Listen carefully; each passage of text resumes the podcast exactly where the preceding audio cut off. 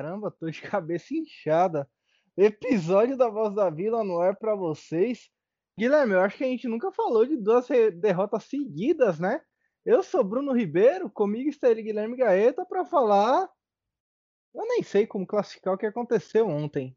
Tudo bom, Guilherme? Boa noite.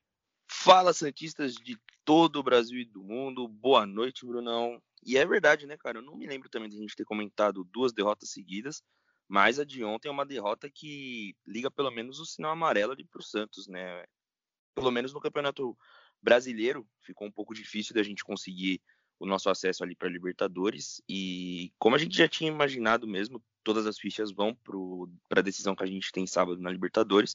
Só que a gente não pode, em hipótese alguma, tomar quatro gols do Goiás com o jogo praticamente resolvido, né? Exatamente, Guilherme. O Santista que estava bem feliz, né? Não estava nem chateado por estar tá usando o time titular no primeiro tempo, porque o time entrou numa intensidade legal, chegou a abrir 2 a 0 de vantagem e aí no segundo tempo, eu não sei se foi porque o time achou que tinha resolvido o jogo no primeiro tempo e voltou no segundo tempo totalmente desligado, ou se também porque o time não quis mais se arriscar ali, se cansar muito, tentou se poupar para a final da Libertadores e aí não conseguiu recuperar a intensidade depois de ter tomado os gols do Goiás. A gente vai comentar sobre o jogo detalhadamente, né? Vai falar um pouquinho também sobre o que aconteceu com a arbitragem, que é um ponto importante a ser abordado. Mas é isso, o Santos perde para o Goiás de 4 a 3 de virada na Vila Belmiro ainda, o que é pior. E mais uma vez o Santos acaba perdendo ali para um time que está ou próximo ou na zona de rebaixamento. É o comum do Santos conhecido como o Robin Hood né, desses times. O Santos, ontem, eu achei que faltou muita concentração no segundo tempo, principalmente. Né? No primeiro tempo, o Santos jogou muito bem. Eu estava muito confiante na vitória, ainda mais depois que o Santos abriu 2 a 0 Só que aí, depois do segundo tempo, vai tudo por ladeira abaixo. Né? A gente não sabe o que aconteceu com os jogadores. Mas eu acho que, por um lado, é até bom isso acontecer. Né? Claro que a gente sempre tem que focar na vitória, mas é bom essa derrota vir nessa hora porque tira qualquer possibilidade de salto alto, de excesso de confiança, e isso às vezes pode acabar atrapalhando. Eu acredito que o Cuca vai fazer um bom trabalho psicológico, principalmente com os jogadores, para a concentração do jogo de sábado, né? Exatamente. Ontem o Santos usou seu time titular. O John retornou ao gol após a parada aí, o afastamento por Covid-19. O Pará, Lucas Veríssimo e Luan Pérez, Felipe Jonathan, Diego Pituca, Sandri, Lucas Braga, Caio Jorge. Aliás, o Lucas Braga. É, o Lucas Braga entrou também de titular. Caio Jorge, Soteudo e Marinho. É isso mesmo. A, a escalação do Globo Esporte ela sempre me confunde um pouco, porque eles põem os titulares dos reservas sempre no, no mesmo balaio quando o cara entra, me deixa um pouco confuso isso. Mas foi a escalação do nosso time titular mesmo, com Lucas Braga e Sandri, já que o Alisson não jogou. E um ponto importante, Guilherme, antes da gente começar a falar do jogo, é que ontem foi o último jogo do Lucas Veríssimo na Vila Belmiro.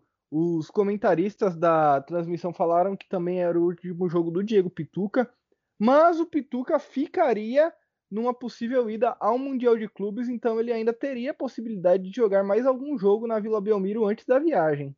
É, então, eu também reparei nesse detalhe, mas na verdade eu acabei reparando no meio do jogo, assim, eu vi muita gente falando no Twitter, só que eu acabei nem prestando atenção, e é depois que eu me toquei, né? O Lucas estreou no Santos em 2016, se eu não me engano, e desde então se consolidou ali o zagueiro, fazendo diversas partidas excelentes, chegando até ser cogitado na seleção brasileira, que na minha opinião não seria nenhuma atrocidade ele ser convocado, até porque a gente já viu convocação de Rodrigo Caio, e na minha opinião o Lucas é muito melhor que ele. E assim, a gente espera que ele consiga consagrar essa passagem dele, né, essa saída, com o título no sábado. Acho que seria muito gratificante para ele, né, jogar o último jogo dele, sendo uma final de Libertadores e podendo coroar com o título. Inclusive, eu acredito que talvez ele seja até o capitão, né? Acho que teria também uma disputa ali com o Alisson, mas o Cuca é, gosta de fazer muito, né? Gente, é isso. A gente já viu, por exemplo, quando o Soteudo estava para sair, acabou não saindo. O Soteudo foi o capitão.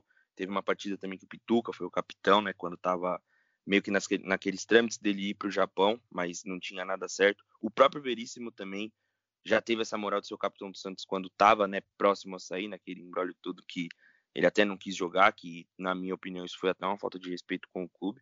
Mas a gente deseja toda a sorte do mundo para o Lucas, independente do que aconteça. Ele sempre vai ser um menino da vila. E a gente espera também que quando né, for encerrar a carreira ou algo do tipo, volte para cá, porque um bom filho sempre vai tornar essa casa. Né? É, e deixa eu me corrigir, Guilherme. Também foi a última partida, a partida do Pituca, mesmo se a gente ganhar a Libertadores e for pro Mundial, porque depois do jogo contra o Palmeiras a gente pega o Grêmio fora, o Atlético Goianiense fora, e aí já é o Mundial. E a, o primeiro jogo do Santos em casa tem uma maluquice aqui, porque o Santos tem dois jogos agendados para o dia 17 do 2. Se você dá um Google aí, Guilherme, no seu computador, eu te convido a fazer isso nesse momento, colocar em Santos Futebol Clube lá nas partidas do Google. Você vai ver que dia 17 do 2 tem marcado o jogo contra o Corinthians e um jogo contra o Curitiba.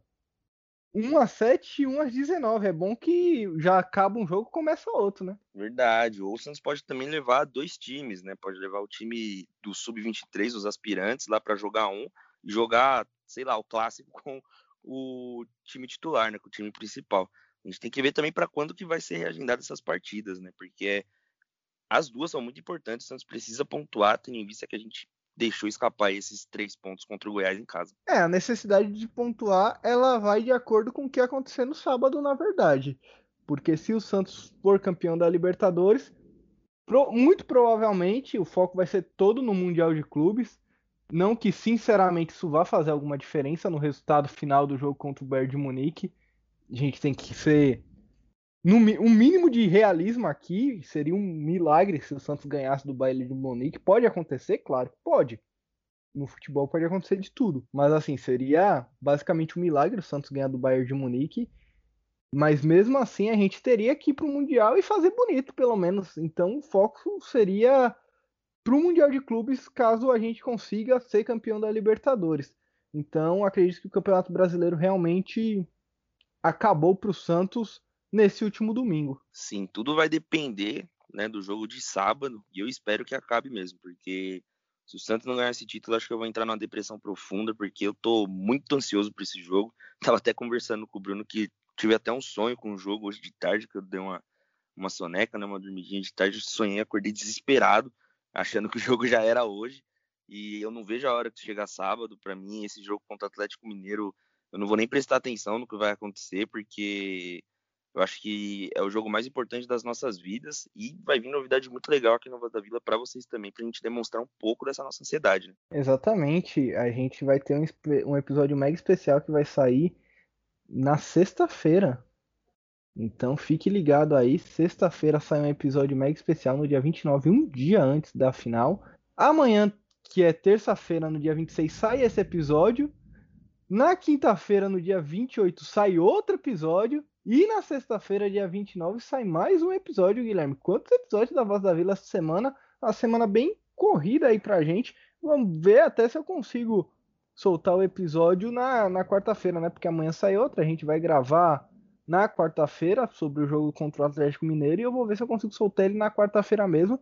Pra não ficar tão encavalado de episódio aí. Mas o episódio mais importante mesmo é aí no dia 29. Então fique ligado aí. Mesmo se você perder esse podcast contra o Atlético Mineiro, fique ligeiro no seu filho para não perder o do dia 29, que vai ser bem especial.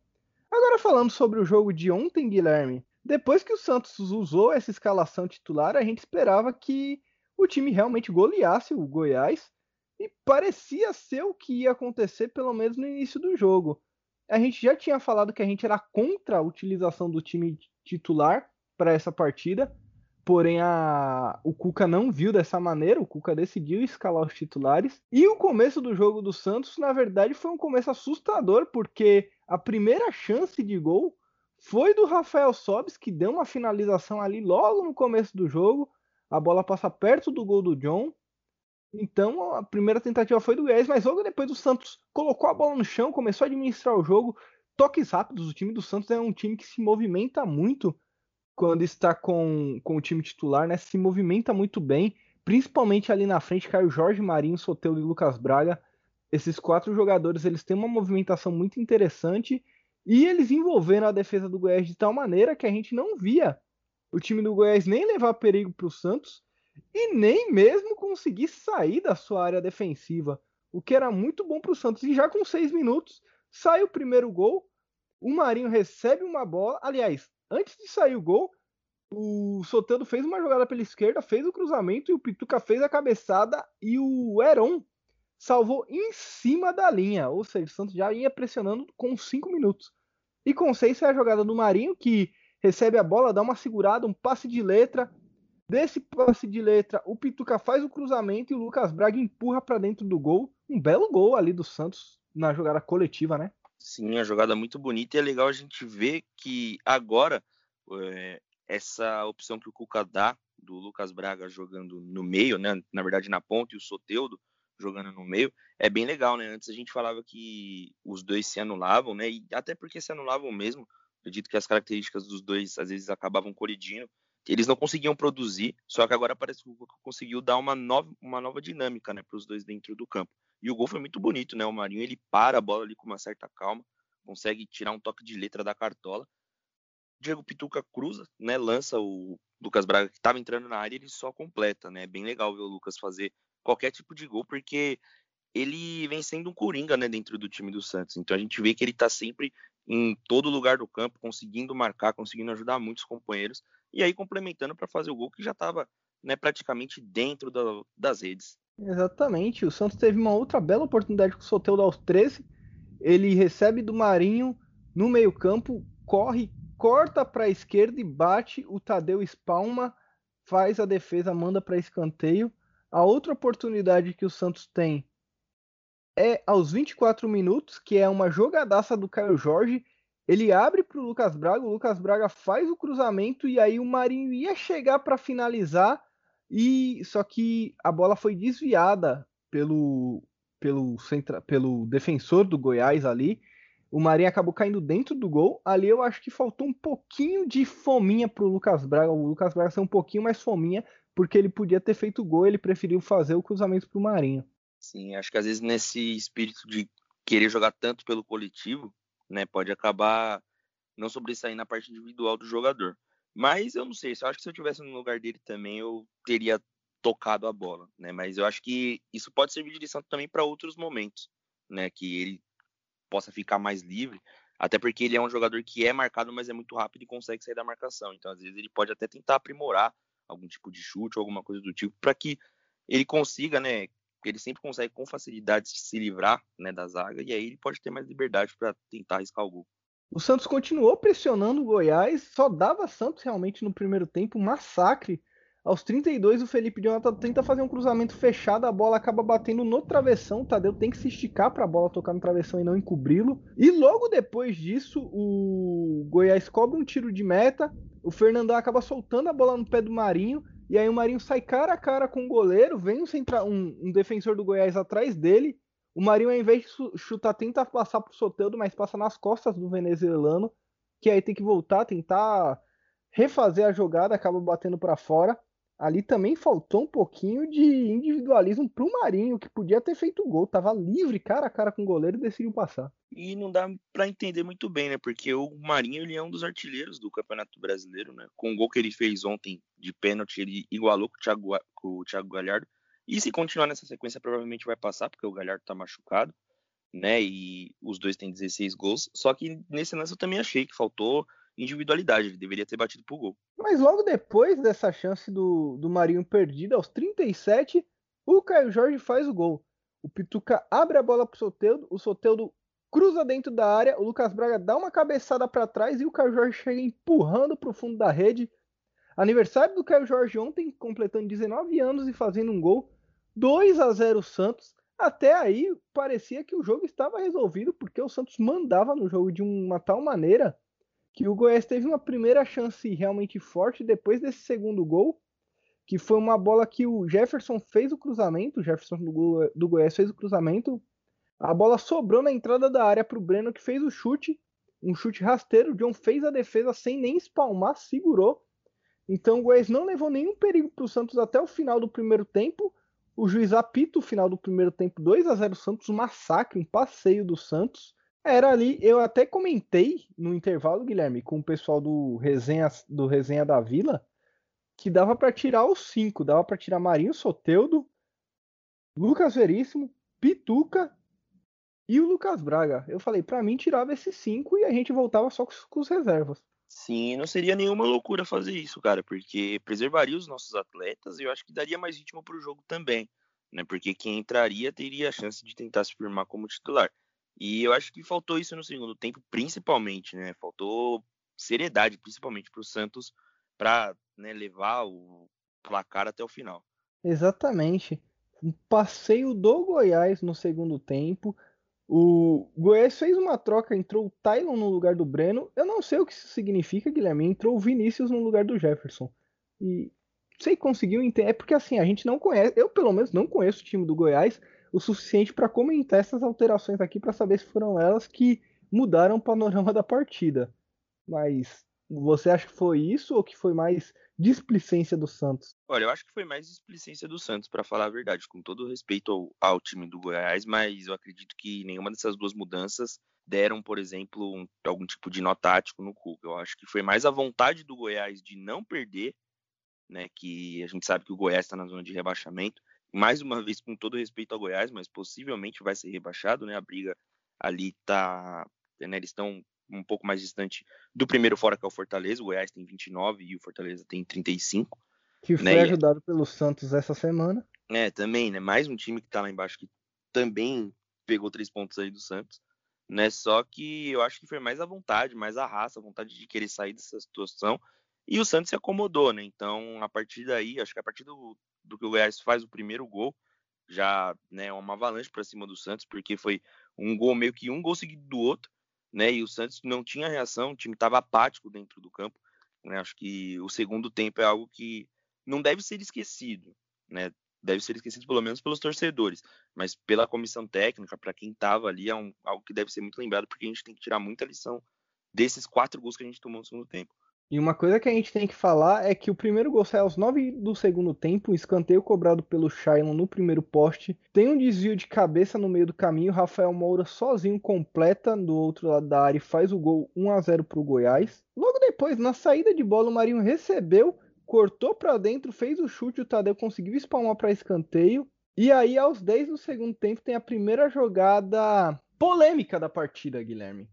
A primeira jogada polêmica foi a seguinte: o Lucas Braga arrancou pela esquerda, fez o passe pro Soteldo, o Soteldo deu aquele come no zagueiro, aquele corte. Na hora que fez o cruzamento, a bola desviou no cotovelo do jogador do Goiás. E aí o, o árbitro, que eu não sei o nome aqui, deixa eu ver se, se tem o nome do, do fulano aqui. Você sabe o nome do juiz? Sim, é Wagner, Nasci... Wagner do Nascimento Magalhães. Isso aí, o senhor Wagner do Nascimento Magalhães foi olhar o VAR e entendeu que aquela bola que bateu no cotovelo do jogador do Goiás dentro da área não teria sido pênalti, Guilherme. E aí, é, o que eu vou falar aqui foi a mesma coisa que eu falei pro Guilherme em off, é a mesma coisa que eu falo agora pros amigos ouvintes. Não dá pra gente ficar colocando a culpa no VAR do Santos não ter ganho o jogo de ontem, porque depender do VAR para ganhar do Goiás é foda, não pode. Mas o Santos foi prejudicado. Isso é. Não sei se é uma questão de opinião, se a gente está sendo clubista por, estar, por ser Santista, mas quantos e quantos pênaltis, inclusive contra o Santos mesmo, o Sandri contra o Grêmio. Aconteceu dele fazer um pênalti basicamente da mesma maneira, assim, a bola bate no, no braço dele, o juiz dá pênalti. E ontem o cotovelo do jogador uruguai estava inclusive atrás do corpo dele, ele estava com o braço para trás. Estou fazendo aqui um movimento de forma meia bizonha na minha casa, mas ele tava com o braço para trás do corpo e a bola bate nesse cotovelo, é desviada, era uma bola que iria para dentro da área e poderia ser uma, uma jogada que resultasse em gol, foi desviada. Pênalti, né, Guilherme? Não sei o que você acha, mas eu acho que foi pênalti. Sim, eu concordo plenamente, cara. Eu achei que foi pênalti, até porque esse movimento que o jogador faz né, de virar assim na hora que o Soteldo cruza e colocar o braço para trás, é um movimento de quem quer tentar pelo menos Você tá cortar. Você tá fazendo um movimento aí também, Guilherme? Sim, sim, eu fiz um movimento aqui de uma forma patética também, da mesma, da mesma forma que você. Esse movimento é um movimento de quem tenta cortar a direção da bola, então não tem conversa, é pênalti. Eu acho muito estranho o cara ir lá, né, consultar e não dar o pênalti, porque não é um movimento de jogo. Aquela mão do cara não tem que estar tá ali. Quantas vezes a gente já não viu é, Salve Espínola, que o Gaciba, falando que o braço tem que estar tá colado ao corpo. Tudo bem que a gente sabe que não dá para jogar com o braço amarrado. Só que aí, pô, é muito, é muito nítido que o cara coloca aquele braço para trás assim para tentar cortar a direção da bola, né? Então, na minha opinião, também foi pênalti. Inclusive, na transmissão, Salve Espínola ontem falou que marcaria o pênalti. O, ju o juiz acabou não dando o pênalti. E, assim, isso foi com 12 minutos. Com 14 minutos, teve um escanteio para o Goiás. O Shailon bate de novo escanteio na área. E sabe quem faz o gol, Guilherme? Sabe quem faz o gol? Não, não, não, não me atentei a quem fez esse gol do Goiás. O cara que fez o pênalti. Nossa, sério? Sério. O ca... A bola bate no braço do David Duarte, o juiz não dá o pênalti. E com dois minutos depois ele faz o gol no Santos, na cobrança de escanteio. Tem umas coisas que só acontecem com o Santos, é palhaçada. Eu percebi agora, amigos ouvintes, que o Guilherme ele ficou mais indignado ainda agora, porque ele não tinha essa informação. Muito. Muito, porque eu não sabia que tinha sido ele que tinha feito o gol. Eu vi que tinha sido esse mesmo, esse jogador que tinha feito o pênalti. Só que eu não sabia que tinha, é, tinha sido ele que fez o gol. Meu, nossa, é brincadeira, eu fiquei muito puto agora. é, Guilherme. Ele não seria expulso se fosse pênalti. Teria tomado provavelmente um cartão amarelo. Mas assim, é, é engraçado que o cara faz o pênalti do outro lado, não dá pênalti, aí na jogada seguinte ele vai lá e faz o gol no Santos. O cara foi presenteado duas vezes num espaço de 10 minutos, assim, 5 minutos, Guilherme. Imagina a felicidade desse cara vendo os melhores momentos do jogo de ontem. Né? Outra coisa que eu tenho aqui para comentar sobre isso, Guilherme, é o seguinte: a gente tomou os dois gols que a gente tomou nos primeiros 15 minutos do segundo tempo foram gols em cobrança de escanteio, em jogadas aéreas. A gente sabe que o, o Palmeiras não é um time tão forte assim na bola aérea, tendo em vista que seus jogadores de ataque são Luiz Adriano, William Bigode, e eu posso até estar tá, tá enganado aqui, mas a, o Palmeiras tem lá um, um, um, zagueiro que é bom de cabeça, Gustavo Gomes, mas eu não, não, não, vejo todo esse poderio na, na bola aérea do Palmeiras. O problema é que o Santos é um time muito frágil na bola aérea. Então não é necessário você ter todo esse poderio ofensivo no, na jogada de cruzamento para você fazer um gol no Santos. E isso é algo que a gente já comentava aqui no podcast da Voz da Vila fazia algum tempo. A gente parou de comentar isso porque parecia que o Cuca tinha conseguido corrigir isso ali com o Veríssimo e com o Luan Pérez, mas ontem, no segundo tempo, pelo menos, não foi isso que ocorreu. E se você voltar e olhar os lances, você vai ver que a marcação não, não é exatamente falha do Veríssimo ou do Luan, mas sim das pessoas que estão ajudando. Por exemplo, no primeiro gol, o Rafael Moura faz o gol nas costas do Lucas Braga. Obviamente, o Lucas Braga é um atacante, não, não tem que estar ali para marcar. O atacante nem é a dele. Mas enfim, a gente tem essa deficiência na, no jogo aéreo. Sim, é algo que a gente já bate nessa tecla faz um tempo e acho que precisa ser corrigido porque provavelmente o Palmeiras vai tentar usufruir disso, né? A gente sabe que o técnico deles é um técnico que deve estudar muito, assim como o Cuca também vai estudar o Palmeiras, mas é uma decisão, então a gente não precisa passar por esse tipo de desespero nessa final, né? Eu acho que esses erros podem ser corrigidos porque a gente tem tempo hábil para isso. Só que assim como você, eu também acredito que o Palmeiras é um time que vai explorar mais as jogadas em velocidade, principalmente pelo Rony e pelo Luiz Adriano também, porque é um jogador mais móvel, né? Não é aquele centroavante tão pesado assim, aquele centroavante que consegue, né, sair na frente da corrida junto com um zagueiro. Só que a gente tem esse bônus porque o Santos é um time que tem dois zagueiros muito rápidos, principalmente o Lampérez, porque já costumou jogar até de lateral, no Santos, inclusive. Né? Só que a gente tem que prestar atenção, porque é como o Cuca falou ontem na coletiva. O jogo de sábado tem que ser um jogo perfeito, um jogo sem erros. Só assim a gente vai conseguir ser campeão.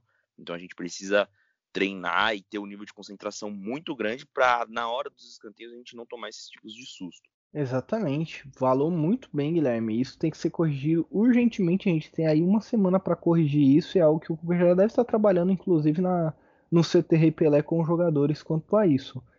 Depois que o Santos toma o gol de empate, 2 a 2 no placar, o Santos põe a bola no chão, respira, fala: Não, ok, vamos voltar a jogar aqui para pra gente conseguir voltar a fazer os gols. E o Santos vai para cima, começa a apertar o Goiás, a pressionar. Obviamente isso abre espaços na parte de trás do, do campo. O Santos acaba tomando uma bola nas costas ali. O Vinícius sai em velocidade na intermediária. Ele disputa com o Veríssimo. O Sandri chega por trás dele, dá um toque. Só que esse contato, o primeiro contato do Sandri, ele é fora da área. E aí o jogador do Goiás vai se desequilibrando. E ao chegar dentro da área, tem um segundo contato onde ele cai. E aí o juiz não dá nada no primeiro momento. E depois o VAR chama. E aí o juiz vai olhar, analisa. E ele dá um pênalti e aí eu não entendo porque, para mim, Guilherme, eu não sei, eu posso estar totalmente errado na regra do futebol. Eu posso estar, eu posso não saber disso, mas para mim, o, a falta é quando ela começa, não onde ela termina. A falta começou fora da área. E aí o cara foi e me deu o pênalti. E isso é ridículo, né, cara? Porque eu concordo com você também. Eu acho que a falta tem que ser dada na origem do lance. Porque quantos lances a gente já não viu de faltas perto da área que sempre fica aquela dúvida no árbitro se foi dentro ou fora da área, né? Quando não tinha VAR, a gente via isso acontecer muitas vezes. E aí ele tem o VAR, tem toda, né, o aparato para não errar e mesmo assim erra. É bizarro isso acontecer. Porque se for assim é muito fácil, é só o cara cavar uma falta dentro da área, porque o zagueiro sabe que fora da área ele pode chegar mais duro no atacante, e aí ele vai, cai e sai rolando dentro da área, entendeu? É, é algo que eu acho que passa por cima da regra do futebol. Então, eu acho que esse erro chega a ser pior do que o lance do pênalti, que não foi dado para o Santos, né? Porque ali é, eu acho que já é algo mais de interpretação, não é algo que tem a ver com a regra. E no segundo lance, né, no pênalti que foi dado para o Goiás, aí já é a regra do futebol, e aí já é algo que o cara não erra por interpretação, entendeu? A falta deveria ter sido dada no início da jogada, né, quando ocorreu o contato não quando já tinha, né, o lance já tinha se desenvolvido para o jogador estar tá dentro da área. E outra coisa, Guilherme, exatamente o que você falou, os caras têm todo o aparato para não errar e erram. E o pior de tudo é que ontem eles pegaram uma jogada que o juiz não tinha dado uma falta, o VAR nem entra em, em análise quando é lance de falta, e os caras transformaram uma falta em um pênalti. Tipo, na verdade, assim, eles transformaram uma falta não marcada em um pênalti. É muito bizarro isso. O VAR realmente ele não funciona no Brasil. E quando você falava que, o, que não era a favor do VAR, que o VAR aqui não tinha dado certo e tudo mais, eu achava até um pouco de exagero, porque eu falo, não, pô, tecnologia e tal, a gente tem que melhorar, mas eu começo a achar, Guilherme, que realmente não vai funcionar. Que não dá para usar aqui no Brasil, sabe? E sabe por que eu acho isso, mano? É, é porque é foda esse, quando essas coisas acontecem. Mas parece que é de propósito, entendeu? Pode falar que é perseguição, que é o que for, mas parece que é de propósito. Porque o lance é claro, a falta é fora da área. Então, assim, você fica perplexo quando o cara vai olhar o VAR e ele dá um pênalti, entendeu? Então, é, é algo que eu acho que deveria melhorar muito aqui no Brasil. E se fosse para implantar, tinha que implantar fazendo da forma certa, entendeu? Desse jeito que, que tá, que acontece, não dá. Né? Não dá. Eu, eu vi um lance esses dias, só que eu acho que na Série B, né? Eu não sei se, se, eu, se eu tô certo, mas eu acho que na Série B não tem VAR, mas estava jogando o Figueirense contra a Havaí, se eu não me engano. E o Figueirense fez um Pode gol, ter cara. sido na Copa Verde, algo assim. Eu acho que foi na Série B, só que aí eu acho que na Série B não tem VAR, tanto que eu acho que eles até levantaram e discutiram essa possibilidade, que eu acho que deveria ter também né? Mas, cara, o Figueirense fez um gol bizarro. Foi bizarro. O cara foi cruzar a bola, a bola já tinha saído muito do campo, assim, muito. A bola já tinha passado dois pés da linha, o cara cruzou e aí o, no, no desenvolver do lance saiu o gol do Figueirense. esses erros chegam a ser bizarros. E aí, assim, a gente, quando a gente tem um aparelhamento para não acontecer esse tipo de coisa, esse tipo de bizarrice, acontece da mesma forma. Então, às vezes eu acho que essas coisas são de propósito, assim, sabe? Que o, a pessoa que tá lá no VAR, lá na cabine, ela tá mal intencionada, entendeu? Não é possível que alguém que esteja lá manuseando todo o equipamento lá das câmeras fale pro árbitro que não, foi pênalti. Pô, cara, o cara tá dentro de uma cabine com ar-condicionado, tá sem pressão Mas, nenhuma. Guilherme, o, o pior é que o cara foi lá olhar na porra da TV, velho. É, então. E Sabe, eu por mais que o cara fale, ó, foi pênalti, dá uma olhada aí. A Mako olha, vê o contato fora da área, que ele já tinha visto, porque ele tava no campo, atrás da jogada, a sim, um metro, um metro da jogada. Só se ele fosse cego, ele não tinha visto a linha do, da área ali. Sabe, nem se ele tivesse catarata, ele não teria visto a porra da linha da área. E mesmo assim, o maluco vai olhar na TV, e aí eu não sei se, se ele é pressionado pelo VAR, porque a gente não tem acesso às, às conversas no Campeonato Brasileiro, se o cara é coagido, ou se o cara se sente mal em olhar o VAR e manter a decisão dele, porque é o que você fala, sempre que o cara vai na TV, ele muda de opinião. sim, é, é quase impossível o VAR marcar, é, chamarem o VAR e o cara manter a decisão do campo. Por isso que eu acho que o VAR ele não deveria ser manuseado por árbitros, e sim por profissionais que sabem mexer naquelas câmeras. E aí, o árbitro tem que pedir o VAR. Se ele tá na dúvida do lance, ele fala assim, ó, oh, tô na dúvida, eu preciso ver, eu preciso ver o VAR. Os caras vão lá, ligam todo o aparelhamento e aí ele vê as câmeras. Daí o, o cara faz igual um, um, lance que aconteceu na Libertadores, só que aí eram árbitros, né? Que sempre são árbitros, na verdade, né? Aí ele falou, ó, oh, eu quero ver a câmera 1. Aí ele chega lá, ó, câmera 1, a câmera 2, a câmera 3, me dá outro lance, assim assado. Porque aí a decisão vai ser sempre do árbitro. A pessoa que vai mandar no jogo vai ser sempre o árbitro de campo e não o árbitro de fora. Porque é o que eu já falei aqui várias vezes. Vai chegar uma hora que não vai precisar de um juiz para apitar o jogo do Bandeira, porque vai ser tudo feito na cabine, entendeu? E eu sempre falei isso aqui. O VAR sempre vai tirar a autonomia do árbitro, porque independente do que ele faça no campo, se ele for ver o VAR, ele vai mudar de opinião. No basquete funciona mais ou menos assim, Guilherme. Os juízes da, da quadra eles chamam um, um centro de replays que fica em New Jersey, na, em Nova York. Esse centro de replays é operado por profissionais, mas também tem árbitros lá da NBA que trabalham só nesse centro de replay. Mas não é, não é chega a ser discussão como aqui, né? Porque aqui parece que é uma vira um, meio que uma feira, sabe? Um, um, grupão de WhatsApp de juiz, onde cada um tem uma opinião sobre o lance. Sim, sim, sim. Lá, lá no, na NBA é mais assim, é encostou ou não encostou? Saiu ou não saiu? Não cabe interpretação. É uma questão de é ou não é. Se não é, é então. não é. E pronto. Eu acredito que, não sei se seria também pela dinâmica do esporte né? Mas a gente sempre viu esse, essa discussão antes mesmo do VAR. E a gente achava que o VAR é, viria para mudar essas coisas, deixar o futebol mais justo, etc. Tanto que eu lembro que eu já vi até conversas que ah, o VAR vai acabar com as discussões de boteco e tudo mais. Mas do mesmo jeito, continua a mesma coisa. E chega a ser mais bizarro ainda. Não dá para entender como os caras erram. Eles estão dando uma segunda chance para o árbitro, a, a chance de fazer a coisa certa. E mesmo assim eles continuam fazendo a coisa errada. Então, tudo isso me leva, me leva a crer que é de propósito, que o árbitro está assim mal intencionado. E o pior é a demora que o cara consegue ter para errar. O cara me demora cinco minutos para olhar um negócio sim. errado. Sim, sim, e tomar a decisão errada. É, enfim, é.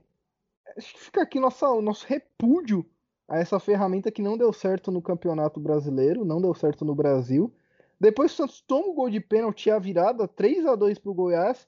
O Cuca decide tirar o Lucas Braga e colocar o Lucas Lourenço, tirar o Sandro e colocar o Guilherme Nunes. Aí já acho que o Cuca meio que abdicou do jogo e falou: ah, vou pensar na final da Libertadores e deixa pra lá. E o Santos também acaba dando uma vacilada na saída de bola. O Rafael Moura antecipa, limpa o Guilherme Nunes. Eu acho que, se eu não me engano, ele roubou a bola do Luan Pérez ali. O John tá adiantado, ele dá um toquinho de cavadinha, bem parecido com aquele gol que o Ronaldo fez na Vila Belmiro. 4 a 2 para o Goiás com 30 minutos do segundo tempo, Guilherme. Santos totalmente entregue em campo e foi muito parecido com aquele gol do Ronaldo, né? E ali naquela hora eu só queria chorar porque, cara, eu jurava que o Santos ia ganhar e daria um ânimo muito bom pro time, até pro próprio jogo contra o Atlético Mineiro, né? Só que poxa, a gente viu que o Santos estava sem força nenhuma para fazer qualquer coisa. Depois a gente até tentou, né? Mas já era tarde, infelizmente. Exatamente, ficou difícil para o Santos depois de tomar o quarto gol. Apesar que a gente ainda foi para cima, tentou, pressionou, até que o Marinho entra na área no contra-ataque, ele faz uma bela jogada em cima do Iago Mendonça, dá uma caneta no Iago Mendonça, aí o cara vai derruba ele dentro da área, o juiz dá o pênalti, aí nem precisou olhar no VAR. Na hora que o juiz dá o pênalti, o Pituca sai para a entrada do Jean Mota, o Marinho bate, gol do Santos, 4 a 3 o Santos ainda tenta uma pressão no final do jogo. O Cuca tira o Felipe Jota, põe o Bruno Marques. Aí o Santos fica tentando aqueles chuveirinhos na área, mas não rola, né? Acaba o jogo, Goiás 4, Santos 3. Tava 2 a 0 Guilherme. Tava, tava 2 a 0 cara. Novamente, né? A gente deixando a vitória escapar nas nossas mãos porque esse tipo de derrota não é aquela derrota que você fala, pô, não, os caras mereceram. Realmente eles mereceram, né? Foi mérito do Goiás correr atrás de um resultado e, assim, fazer praticamente o Santos de, né, parecia que era o sub-15 do Santos que tava jogando. Só que eu acho que o, o nível de, de trouxa. É, realmente era de trouxa, era exatamente isso que eu queria falar, só que deu branco, mas fez os caras de trouxa que estavam ali em campo, né? Os caras, os torcedor, né, e todo mundo que tava ali. Só que eu acho que o, o, time do Santos não pode ter um nível de desconcentração, né, tão grande para deixar assim o Goiás fazer o que quer dentro do seu campo, ainda pior ainda dentro do seu campo. Eu acho que isso é o, o pior dos fatos. Né? Então eu acho que o Santos precisa trabalhar melhor esse nível de concentração. A gente sabe que os atletas estão pensando na final do dia 30, assim como nós torcedores, só que eu acho que não é bem assim que funciona. Então, por isso, eu acho que o Santos deveria ter optado por jogar com um time misto. A gente sabe que o Cuca mesmo falou que o tempo da preparação para o jogo seria muito grande se ele não escalasse os jogadores titulares, né? Então, eu acho que eu não, eu não consigo enxergar qual contra teria nisso de não ter escalado os titulares. A gente sabe que o tempo realmente é grande, era praticamente duas semanas seriam praticamente duas semanas de descanso para esses jogadores. Só que aí os jogadores vão entrar em campo e resolver o jogo né, praticamente no primeiro tempo para depois largar tudo no segundo. Eu não, eu não, concordo com esse tipo de atitude. Então eu acho que o Cuca deveria ter voltado é, para o segundo tempo já com algumas peças novas, até para condicionar alguns jogadores como o Lucas Braga, que jogou contra o Fortaleza, Felipe Jonathan também foi um dos que foi titular. Então ele poderia ter dado essa opção para o time até para dar uma competitividade para o jogo, né? E aí aconteceu o que aconteceu. Agora só nos resta recolher os cacos e encarar o Atlético Mineiro amanhã. É, amanhã contra o Atlético Mineiro, grande possibilidade de você ver jogadores que você nem sabiam que jogam no Santos. Então é um jogo bem interessante para você conhecer aí peças que podem entrar no decorrer de outras partidas. Vamos falar das outras notícias agora, Guilherme, porque esse jogo me deixou chateado já e é o suficiente para a gente conseguir falar do jogo. Só uma coisa o jogo, quanto ao jogo do Atlético Mineiro, o Cuca vai levar o John para Belo Horizonte. Você concorda com isso, Guilherme? Olha, para falar a verdade, eu concordo porque eu escalaria o João Paulo para a final também, porque eu vi um, uma coisa no Twitter que resumiu muito o que eu sinto no João Paulo. O João Paulo ele é muito milagreiro. Ele faz umas defesas que você não acredita. E o John não mostrou ser esse tipo de goleiro ainda, tem muito potencial. Então, para a final, eu escolheria o João Paulo para o gol, até porque ele era um goleiro que já estava né, se firmando desde o começo. E aí pegou o Covid-19, entrou o John também, se mostrou um ótimo goleiro, só que aí para a final acho que eu iria com o John também. Mas a gente não sabe também se é o próprio John que é, vai ficar no banco na final. Né? Então, eu tenho para mim que o John vai ser o titular e que o Cuca tá levando ele para jogar em Belo Horizonte, inclusive para ele pegar ritmo de jogo, já que ele ficou afastado. Eu acredito que o John seja o titular do Cuca na final. É, é verdade, tem esse ponto também. É, eu acho que talvez isso possa acontecer também, porque na Libertadores a gente viu diversos momentos que o Cuca não abriu mão do John, né? Então pode ser que isso aconteça também. É, e agora, outra notícia que que a gente vai ter, outra novidade que a gente vai ter para a final da Libertadores, é o patrocínio Master na camisa do Santos do Fortnite. Eu trouxe aqui como destaque final no último episódio, que o Santos tinha fechado lá uma parceria com a Epic Games com o Fortnite, lançou uma skin do Santos no game, e agora o Fortnite vai estampar o seu nome na camisa que o Santos usará na final no peito como patrocínio Master. E com isso, Guilherme, eu vou trazer uma informação aqui em primeira mão que nenhum jornalista do Brasil deu. E eu estou trazendo aqui para o ouvinte Santista em primeira mão, que é com o patrocínio do Fortnite, Guilherme, o Santos se torna o time mais gamer do Brasil. Sabia? Olha, eu não sabia dessa aí não. Me conta mais sobre isso que eu fiquei interessado agora. O Santos, eh, o Santos tem dois patrocínios de videogame, Guilherme. O PES 2021 e agora o Fortnite. Além das nossas equipes de esportes que o Santos tem também, que competem em algumas modalidades como Rainbow Six. Ou seja, o Santos é o único time do Brasil que tem dois patrocínios de games e um departamento de esportes dentro do clube. Pô, muito bacana. A gente vê que cada vez mais esse universo do e-games vai crescendo e eu vejo muito a conta de esportes do Santos no Twitter. Eles são bem ativos e tal. Ontem no jogo do Santos eles até estavam comentando alguns lances quando estava 2 a 0, né?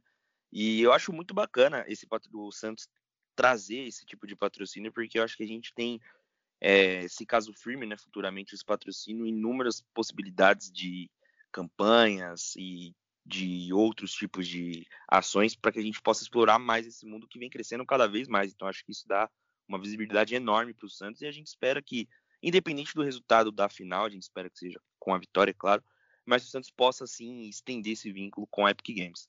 É, o Santos vai lucrar aí com esse patrocínio pontual na camisa 1 milhão e 100 mil reais. Então é um valor bem.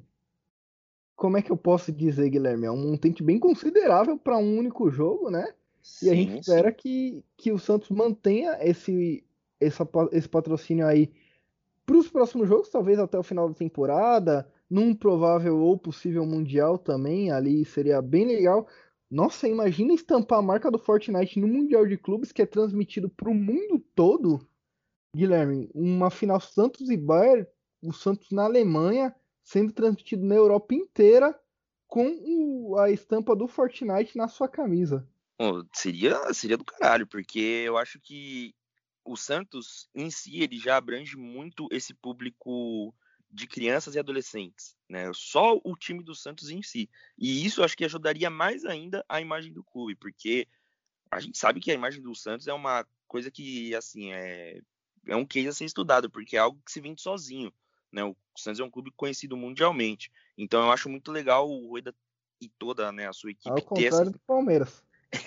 é, então, eu acho que seria muito bacana para o Santos e para a imagem é, do próprio clube principalmente no possível Mundial de Clubes. Então eu achei muito bacana essa expertise que a equipe do Rueda teve em focar nesse player, né? em focar nesse tipo de ação.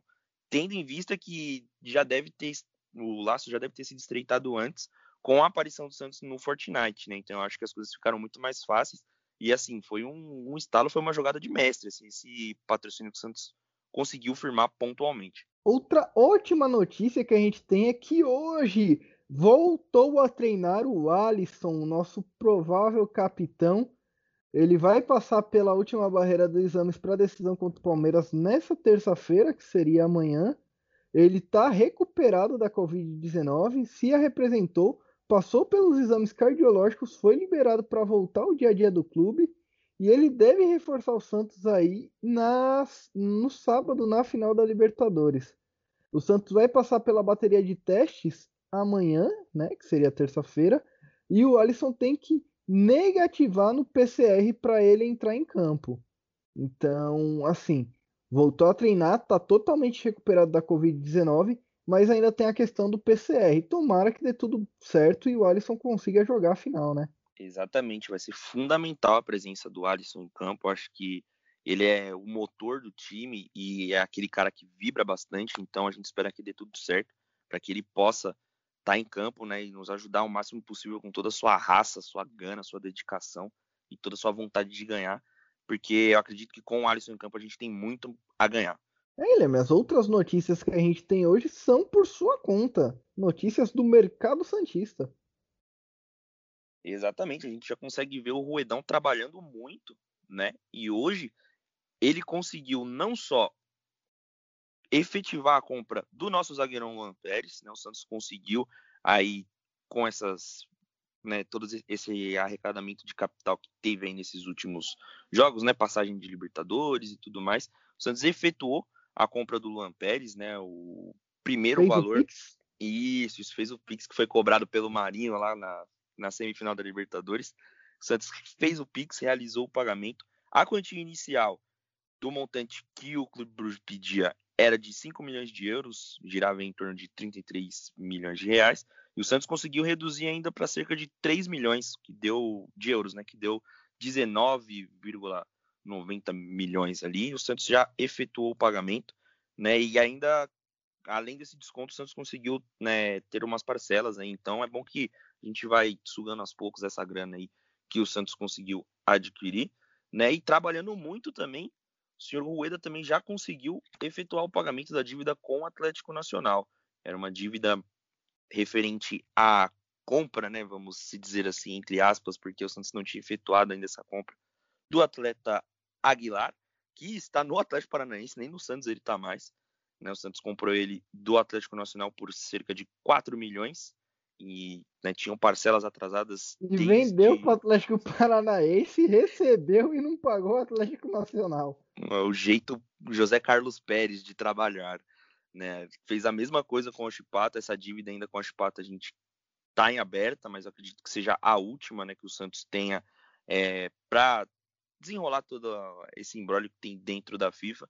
E também o Coeda deu um depoimento falando que em breve, né, nos próximos dias, o Atlético Nacional vai retirar né, essa queixa que tem com o Santos na FIFA e possivelmente esse transfer ban, que eram três, né, aí o do Hamburgo já foi pago, esse segundo também já está sendo desenrolado para cair em breve. E eu acredito que também o Santos deve estar tá esperando toda essa definição da Libertadores para mexer com essa questão aí do Oshipato. Três transfer ban é música no Fantástico, Guilherme? Poderia pedir, acredito que com toda certeza a gente tem que ver qual músico o Rueda pediria. Né? É isso, Guilherme. Eu acho que a gente falou tudo que tinha para falar, chegando já a quase uma hora de podcast. Hoje tinha bastante coisa para falar. Não deixamos passar nenhum assunto, como sempre. A gente tem aqui esse compromisso com o torcedor santista de sempre estar aí passando todos os assuntos. Hora do destaque final que hoje não combinamos, Guilherme. Qual será o seu destaque final? Hoje acho que foi o dia que a gente não combinou um destaque final, mas eu consegui desenrolar um aqui antes mesmo da gente começar a gravar.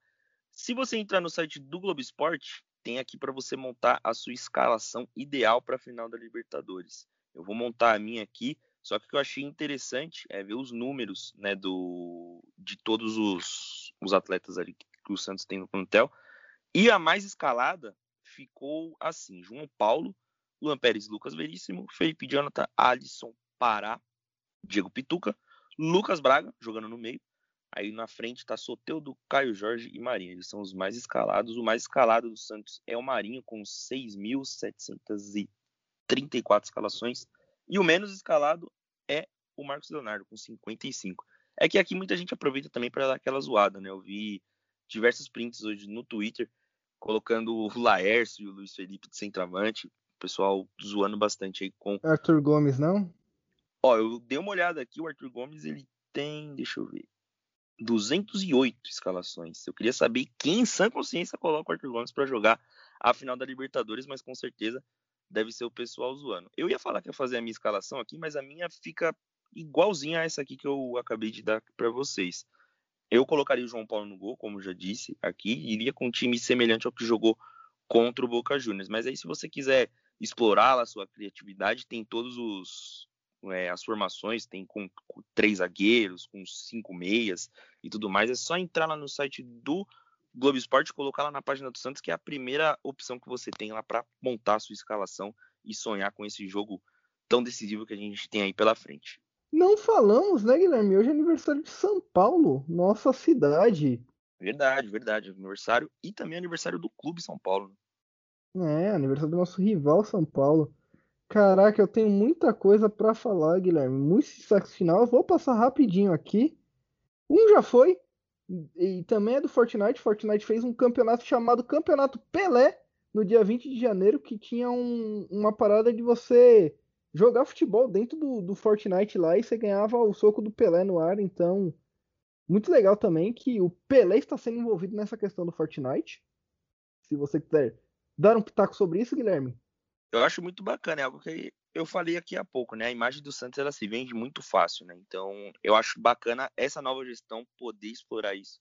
E a gente espera que seja uma parceria duradoura entre Santos e Fortnite, porque ia ser algo muito, muito legal. Outra coisa que eu tenho para falar aqui, além do aniversário de São Paulo, é que estamos com nova técnica no futebol feminino.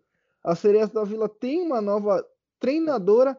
Cristiane Lessa assinou contato com o Santos na manhã de segunda-feira. Hoje, ela é natural de Brasília, foi criada em Niterói, começou como jogadora pelo Vasco. Em 2001, ela foi para os Estados Unidos, onde jogou nas equipes universitárias e profissionais. E ela treinou o time sub-20 do Shandong da China. Foi auxiliar no Alva Dennis da Noruega. Eu não sei se eu estou falando certo. Em 2019, ela treinou o Sky Blue e se tornou a primeira mulher auxiliar técnica de um time profissional de futebol masculino na Liga Americana Profissional, o Atlanta Soccer Club. E na última temporada ela voltou ao Brasil para comandar o Foz Cataratas no Brasileirão Feminino. E agora é a nossa treinadora da Sereias da Vila. Uma carreira bem longa aí da Cristiane Lessa, né? E a gente espera toda a sorte do mundo para ela na nessa caminhada aí da Sereias da Vila. Sim, o currículo vasto, né? Muitas passagens, muita experiência. A gente espera que ela consiga converter tudo isso em bons resultados e títulos. A gente deseja toda a sorte do mundo para ela. Exatamente, Guilherme. Eu ia falar também do aniversário de Santos, mas o aniversário da cidade de Santos a gente fala no próximo episódio aí, né? Que vai ser na próxima quarta-feira o nosso próximo episódio, né? É, exatamente. Vai aparecer para vocês na quarta que a gente vai gravar após o jogo do Atlético Mineiro. Exatamente, o aniversário de Santos é amanhã, terça-feira, dia 26. E aí a gente fala um pouquinho disso no nosso próximo episódio.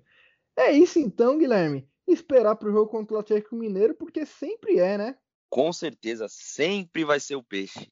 É, Guilherme, só uma notícia rápida aí pro para os Santistas de Santos, que o prefeito Rogério Santos do PSDB anunciou na segunda que o funcionamento de bares e restaurantes vai passar a ter horários mais restritos a partir de terça-feira por causa da Covid-19. E os bares da cidade de Santos vão funcionar até às 20 horas, enquanto os restaurantes vão ficar abertos até às 22. O consumo de bebidas alcoólicas só está liberado até às 20 em todos os estabelecimentos. Esse decreto aí é para evitar Covid e pode alterar aí a programação de festejos numa possível campeão da Libertadores, do Santos campeão da Libertadores no sábado sim, a gente sabe que sábado a cidade de Santos vai estar tá lotada de gente para assistir esse jogo. E numa uma possível vitória, né, num possível título, acredito que a festa vai durar a madrugada inteira. E a gente espera que aconteça isso. Obrigado a você que ouviu até o final Voz da Vila e até a próxima. Valeu! Até o jogo contra o Galo.